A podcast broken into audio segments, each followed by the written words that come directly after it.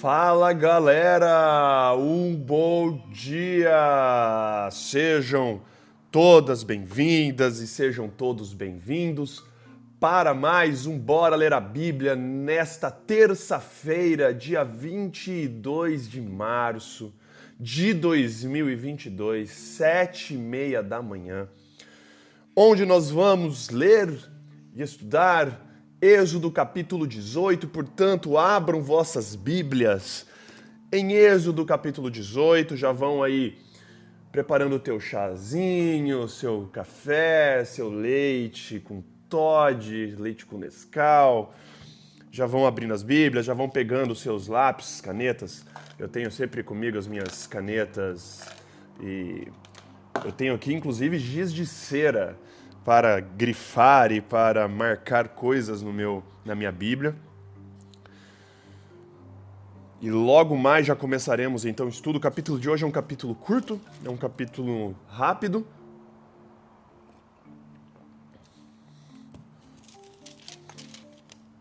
Muito bem. Vamos fazer uma oração então, gente? E vamos começar então o estudo de hoje. Oremos. Pai amado e querido, a Ti todo louvor, a Ti toda honra e a Ti toda glória, Pai. Agradecemos porque o Senhor nos criou, o Senhor criou o universo, o Senhor nos mantém, o Senhor nos salva, o Senhor nos cura, o Senhor nos abençoa. Muito obrigado por tudo que o Senhor é, Pai. Obrigado porque o Senhor é paz, o Senhor é justiça, o Senhor é amor. Obrigado porque o Senhor enviou o teu filho para nos salvar. E obrigado, Pai, porque dentro muito em breve Ele irá retornar a esse mundo para nos levar junto de Ti, Pai. Agradecemos, Pai, pelas bênçãos que o Senhor nos concede, agradecemos pela noite de descanso, agradecemos pelo alimento, agradecemos pela vida, agradecemos pelo, pelo descanso, agradecemos pelo, pelo repartir do pão agora, Pai, onde abriremos a Tua palavra em Êxodo capítulo 18. Que o Senhor seja conosco, que o Senhor envie teu Santo Espírito para estar com a gente, para nos dar a sabedoria que vem do alto, Pai, para que a gente possa compreender tudo que a gente vai ler aqui. Seja com todos que estão acompanhando ao vivo e também os que estão acompanhando a gravação, Pai. Tudo isso te pedimos e agradecemos por amor do seu santo e maravilhoso nome, Pai. Amém. Tudo bem, gente? Abram então em Êxodo capítulo 18. Êxodo capítulo 18. Ontem nós vimos mais uma vez o povo reclamando e Moisés tendo que lidar com a reclamação do povo, o povo choramingando, com saudade do Egito, falando que estava com saudade, falando que preferia ter morrido no Egito. E aí Moisés vai falar com Deus, Deus provê água para eles. E aí ontem teve um ataque dos amalequitas no deserto, pegaram o povo de Israel pelas costas, covardemente, quando eles estavam cansados, sem motivo algum. Deus dá um juízo e decreta um juízo sobre os amalequitas e que vai ser cumprido lá na frente. E agora começamos o capítulo 18. O povo está pertíssimo do Monte Sinai, está perto da, da aliança sinaítica acontecer e Moisés tem uma visita muito importante antes de começar ali toda aquela o evento do Sinai. Então vamos começar a ler aqui o capítulo 18, verso 1. Minha Bíblia, que é a nova versão internacional, começa assim: Jetro sacerdote de Midian e sogro de Moisés, soube de tudo que Deus, tudo o que Deus tinha feito por Moisés e pelo povo de Israel, como o Senhor havia tirado Israel do Egito. Lembrando de Jetro, né? Jetro, como nós estudamos anteriormente, Jetro é um título, muito provavelmente é um título, né, de, de, de do nome dele que era Reuel, e Jetro era como se fosse um título de sacerdote, rei ali, né? Lembrando que os midianitas, gente, os midianitas como um povo, eles eram um povo nômade e um povo pagão na sua essência. Os midianitas são descendentes de Abraão. Se você abrir lá em Gênesis 25, verso 1 e 2, eu vou ler para vocês Gênesis 25, verso 1 e 2. Abraão, logo antes de morrer ali, depois que as esposas dele morrem, né? E olha só, Abraão casou-se com outra mulher chamada Ketura. Ela lhe deu os seguintes filhos: Zinrã, Joxã, Medã, Midian, Isbaque e Suá. Então, Midian era um dos filhos de Abraão, diretamente dos filhos de Abraão. Os midianitas vieram de uma linhagem abraâmica, semitas, porém pagãos agora. Só que entre eles ali existiam pessoas que continuaram adorando Deus, o Deus único. E Jetro era um deles, era um sacerdote de Deus. Aqui a gente vai ver várias referências aqui mostrando que Jetro era alguém, era um sacerdote do Deus Altíssimo. Verso 2: Moisés tinha mandado Zípora, sua mulher, para a casa de seu sogro Jetro, que a recebeu com seus dois filhos. Um deles chamava-se Gerson ou Gershon, pois Moisés dissera: Tornei-me imigrante em terra estrangeira. E o outro chamava-se Eliezer, pois dissera: O Deus de meu pai foi o meu ajudador, livrou-me da espada do Faraó. Jetro, sogro de Moisés, veio com os filhos e a mulher de Moisés encontrá-lo no deserto, onde estava acampado, perto do monte de Deus. Olha que, olha que aqui a gente tem uma informação que nós não tínhamos antes. Moisés, lá no capítulo 7, se eu não me engano, desce de Midian com Zípora e seus filhos, vão para, para o Egito. Só que algum momento, antes de dar toda a treta do Egito, de dar toda aquela, aquela confusão das dez pragas, Moisés, muito inteligente, né? Obviamente, um pai ali, esposo, ele pega a Zípora, pega seus filhos e fala assim: vaza para casa do teu pai antes que o caldo engrosse aqui e fique ruim. Vaza daqui, depois a gente se encontra. Porque lembrem-se, que Deus já tinha falado para Moisés na sarça ardente que o objetivo dele, Deus falando para Moisés que o objetivo dele era que o povo voltasse no Monte Horebe ou o Monte Sinai, que é o mesmo monte, a mesma cadeia de montanhas. Então Moisés já sabia que ele teria que passar por ali de volta. Então ele falou assim, cara, Zípora, vai com os filhos. Na hora que a gente estiver passando por aqui, a gente se encontra de volta, mas vamos evitar toda essa, essa azia aqui, vamos evitar toda essa treta aqui. E acontece isso. Fala que aqui, ó, que eles estavam acampados, no verso 5, perto do monte de Deus. É o mesmo monte da sarça ardente, é o mesmo monte onde Deus tinha encontrado Moisés há um tempo atrás, avisado. É o mesmo monte que acontecerá a aliança. Então Moisés estava acampado com todo o povo ali, agora chega Jetro com a, com a sua filha, seus netos, para entregar de volta para Moisés. Ó, tô aqui de novo, todo mundo. Verso 6: E Jetro mandou dizer-lhe: Eu sou seu sogro Jetro. Eu, seu sogro Jetro, estou indo encontrá-lo, e comigo vão sua mulher e seus dois filhos. Então Moisés ao encontro do sogro, curvou-se e beijou-o. Trocaram saudações e depois entraram na tenda. Aí você vê aqui a cortesia oriental, né? De se curvar ali, ali, né? Pô, muito, muito legal isso. Então, Moisés, verso 8: Então Moisés contou ao sogro tudo quanto o Senhor tinha feito ao Faraó e aos egípcios, por amor a Israel, e também todas as dificuldades que tinha enfrentado pelo caminho e como o Senhor os livrara. Interessante que todos esses perrengues, todo esse tempo, Moisés passando sem a, a presença da esposa, com a ausência da esposa, a ausência dos filhos. Você imagina toda essa carga emocional, tudo que estava acontecendo, e Moisés longe da esposa e dos filhos. Agora imagina que refrigério, né?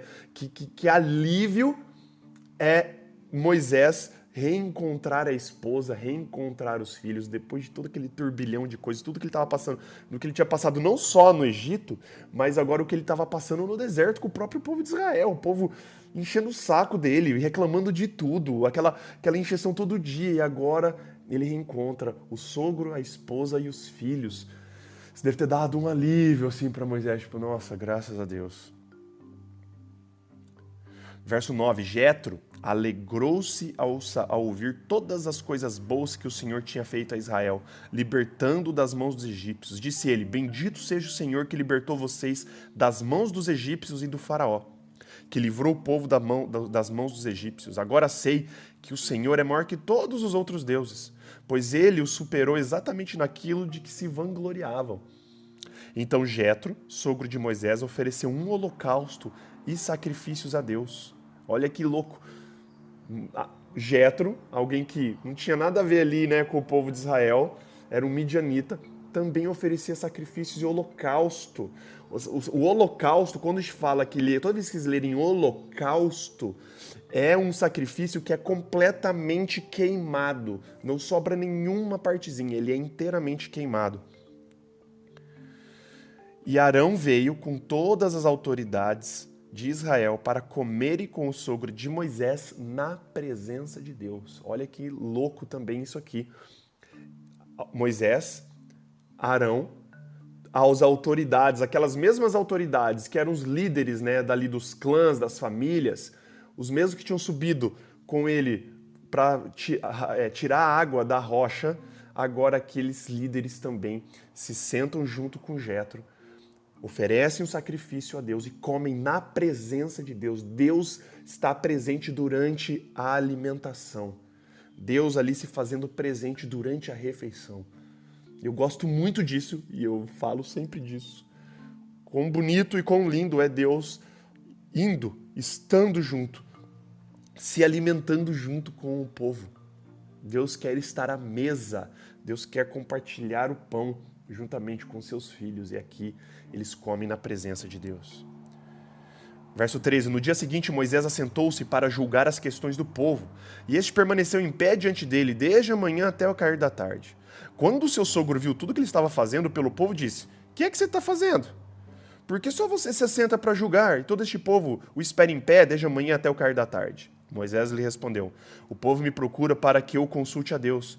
Toda vez que alguém tem uma questão, esta me é trazida, e eu decido entre as partes e ensino-lhes os decretos e as leis de Deus.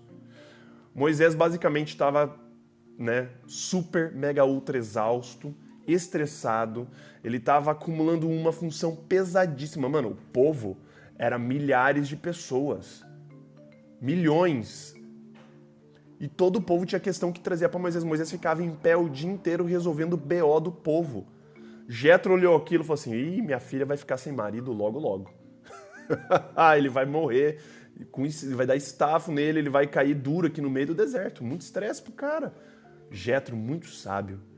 Jetro, um cara ali inteligentíssimo, sabedoria vinda de Deus, sabiamente agora dá um conselho de liderança para Moisés aqui.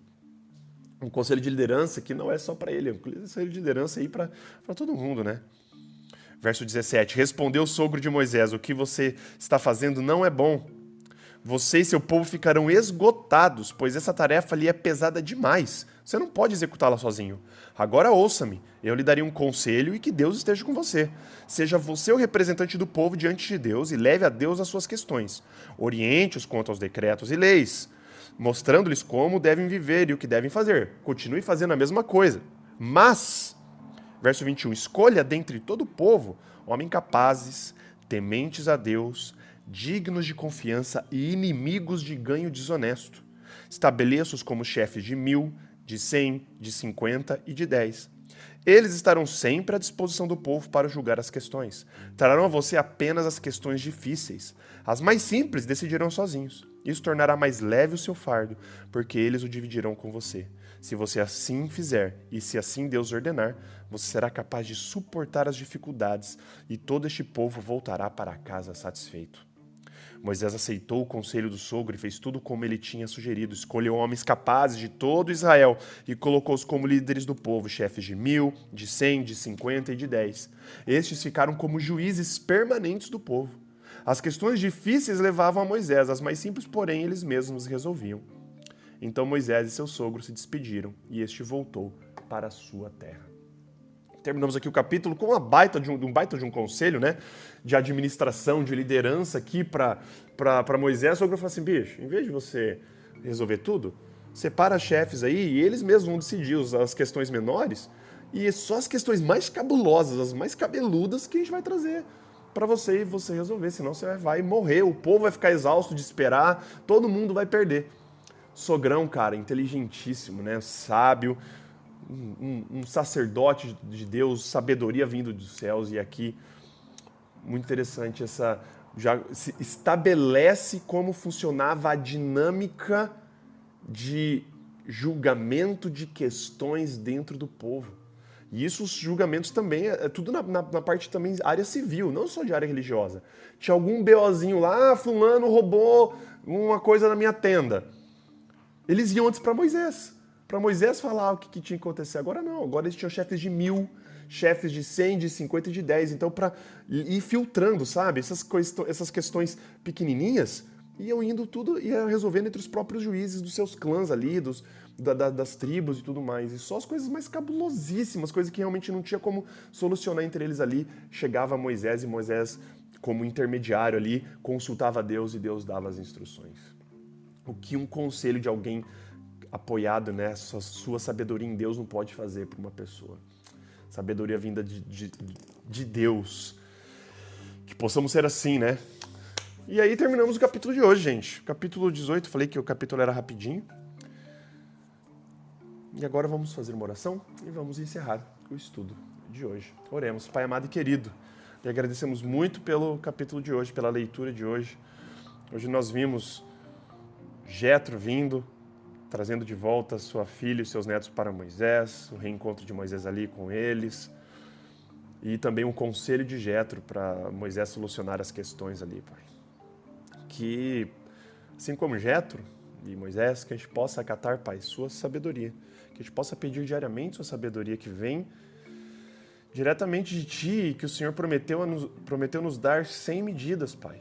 Lá em Tiago, o Senhor prometeu que quem quer sabedoria peça, e eu vou dar sem medida, sem limite. Que a gente possa diariamente, Pai, ao acordar, durante o dia, que a gente possa, Pai, sempre te consultar, pedir sabedoria tua para a gente resolver as questões, para nos guiar, para a gente resolver, Pai, as coisas. Que a gente não se apoie no nosso próprio conhecimento, mas que a gente se apoie no seu conhecimento, na sua infinita sabedoria, Pai. Quero pedir que o Senhor seja com todos que estão aqui acompanhando o Bora da Bíblia, suas famílias aqui também representadas, com seus problemas, que todos aqui possam, Pai, colocar a sua vontade diante deles, que eles possam pedir, Pai, antes de qualquer coisa, a sua sabedoria que vem do alto para eles resolverem suas questões também, Pai. Seja com também com os que são menos favorecidos do seu reino. Seja com a galera lá da tragédia, da guerra que está acontecendo lá na Ucrânia, seja com os refugiados, seja com os que ficaram dentro do país, proteja-os, Pai. Por favor, livre-os das mãos do, do, dos russos, que, isso, que essa guerra idiota possa terminar o mais rápido possível, seja também com os, as pessoas de Petrópolis passando por mais chuvas, mais tragédias, mais mortes, Pai, seja com as famílias ali que estão que perderam suas casas, famílias enlutadas, Pai, por favor, também alivie o sofrimento delas seja com a tragédia lá, Pai, com as famílias enlutadas lá da China, do avião que caiu. É, a gente ouve falar de tragédia, de morte, Pai, de dor. Tudo isso apontando, Pai, para o seu, seu breve retorno, Pai. Que essas coisas nos sirvam de um alerta e, e, nos deem a esperança de que o Senhor está próximo de voltar, Pai, para acabar com tudo isso, acabar com o luto, acabar com o pranto, acabar com a dor, ressuscitar os nossos queridos e para a gente se encontrar contigo nos céus, Pai. Perdoe também os nossos pecados e faltas. Tudo isso te pedimos e agradecemos por amor de seu santo e maravilhoso nome, Pai. Amém. Valeu, gente. Queria agradecer a presença de todos vocês. Saiba que nós fazemos isso todos os dias. Se é a primeira vez que você está entrando, de segunda a sexta, das sete e meia às oito da manhã, sábados, domingos e feriados, de das oito e meia às nove, todos os dias ao vivo aqui pelo Clubhouse e pelo Instagram lendo um capítulo da Bíblia por vez. Então, se você tem interesse, me adicione aqui como seu contato no Clubhouse, ativa o sino de notificação do meu perfil para você ser notificado, notificado toda vez que eu iniciar a sala. Mesma coisa aqui no Instagram, se você tiver interesse, me adiciona aqui como seu contato, ativa o sino de notificação do meu perfil para você ser avisado toda vez, lá tem a opção de ser avisado toda vez que eu começar a live. Caso você perca o ao vivo, nós subimos todos os dias para o nosso podcast no Spotify e também o nosso canal no YouTube, para você não ter desculpa de perder um dia sequer do nosso estudo. Beleza, gente?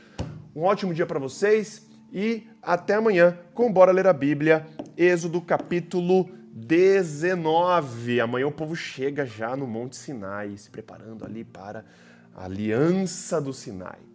Amanhã, então, sete e meia, a gente se fala. Beleza, galera? Um beijo, um abraço para vocês. Deus abençoe a todos. Valeus aí e falou!